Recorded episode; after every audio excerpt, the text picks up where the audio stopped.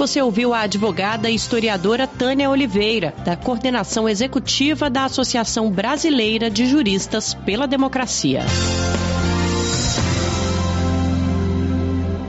Uma questão sobre a qual já esbocei algumas elaborações ao longo dos anos trata da superficial importância, se não irrelevância, do papel exercido pelos órgãos de controle do Poder Judiciário e do Ministério Público na democracia brasileira, a saber, o Conselho Nacional de Justiça, CNJ, e o Conselho Nacional do Ministério Público, CNMP.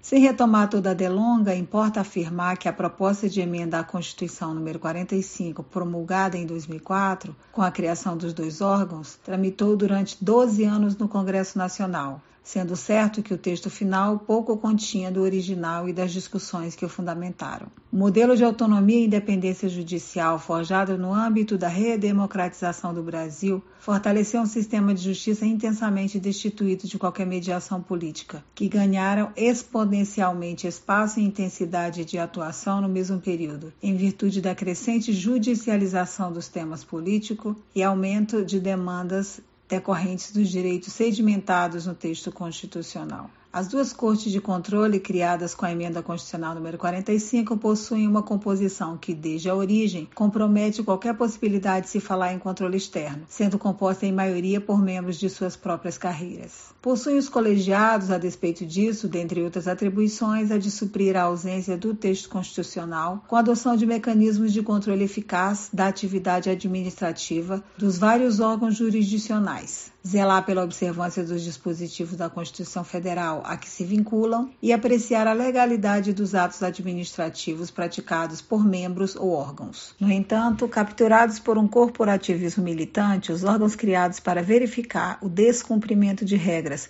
por juízes e membros do Judiciário e do Ministério Público têm se convertido ao longo de 16 anos de existência em uma caricatura da gênese de sua criação. Longe de aplicadores equidistantes do direito, evidenciam-se com uma capacidade renitente de forjar argumentos que justifiquem o arquivamento de reclamações e representações apresentadas por cidadãos e coletivos sociais, que solicitam a investigação de condutas com indícios de desvio. O mais recente exemplo é escandaloso, para dizer o mínimo. Em setembro de 2016, ocorreu o evento que se assemelhou a um programa de auditório com convocação de coletiva de imprensa, um grande aparato midiático, transmissão ao vivo, em um hotel da cidade de Curitiba, os procuradores da Força Tarefa da Operação Lava Jato apresentaram um PowerPoint para anunciar a denúncia contra o ex-presidente Lula no caso do triplex do Guarujá, em São Paulo apresentado pelo coordenador da Força Tarefa, Deltan Dallagnol, o PowerPoint tinha o nome do ex-presidente Lula no centro e em volta várias acusações, como a de governabilidade corrompida,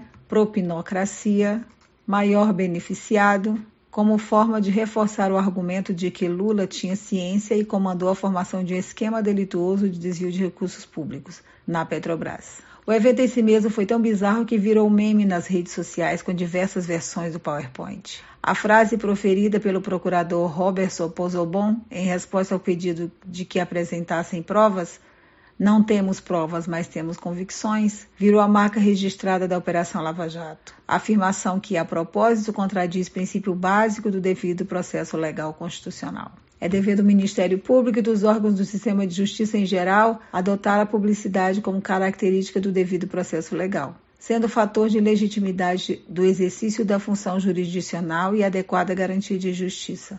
A Operação Lava Jato, contudo, em evidente desvirtualização do princípio, promoveu uma verdadeira estratégia de marketing com vistas a influenciar a opinião pública, criando um mecanismo de valoração da prova fora dos autos, estimulando estereótipos, ignorando ou depreciando garantias constitucionais, estigmatizando acusados com atributos pejorativos e produzindo execráveis condenações criminais antecipadas. A Lava Jato adentrou o processo penal do espetáculo para usar o conceito adotado pelo juiz Rubens Casara, em que o desejo da democracia é substituído pelo desejo de audiência e a dimensão de garantia inerente ao processo penal do Estado Democrático de Direito cede seu lugar à dimensão do entretenimento. A entrevista coletiva dos rapazes de Curitiba, naquele 14 de setembro de 2016, foi um ponto alto dessa busca de adesão a uma condenação antecipada. Durante quatro anos, o CNMP adiou o julgamento do pedido de providências protocolado pela defesa do ex-presidente Lula para averiguar as circunstâncias do evento do PowerPoint. Foram 42 prorrogações, a última no dia 18 de agosto de 2020. O caso foi finalmente apreciado pelo Conselho nesta terça-feira, dia 25, por ordem do ministro Edson Fachin do Supremo Tribunal Federal. Os conselheiros arquivaram o pedido reconhecendo a ocorrência de prescrição. A influência que a manifestação da entrevista coletiva da Força Tarefa da Operação Lava Jato, no caso do PowerPoint, teve na opinião pública, nas decisões políticas e no próprio direito foram e são inegáveis. A maioria dos conselheiros reconheceu a justa causa para a instauração de processo administrativo disciplinar, a gravidade dos fatos e a ocorrência dos desvios, com elementos bastantes para investigar as condutas dos três procuradores. Mesmo assim, o CNMP obrigou-se a premiar sua própria letargia, incompetência e arquivou a reclamação disciplinar. O ocorrido é a faceta mais explícita de um órgão que, longe de se configurar uma corte de controle séria, adota o princípio de corpo como método. Deixam seus membros de compreender que o que está em jogo no caso dos procuradores da Força Tarefa da Lava Jato lhes diz respeito muito mais do que possam supor. A parcialidade da Operação Lava Jato e seus métodos espúrios e ilegais já foram escancarados. Isso não tem volta. Por seu turno, ao deixar durante quatro anos um procedimento sem análise de mérito, retira do CNMP o mínimo de credibilidade, de espírito republicano e senso de lucidez e de responsabilidade de seus membros. Adotando a máxima da trama de Watchmen, a história em quadrinhos escrita pelo britânico Alan Moore, um questionamento se impõe. Se o órgão a quem cabe verificar a imparcialidade age com parcialidade para proteger seus pares, a quem recorrer? Quem lhes pode obrigar a cumprir os prazos e suas obrigações constitucionais?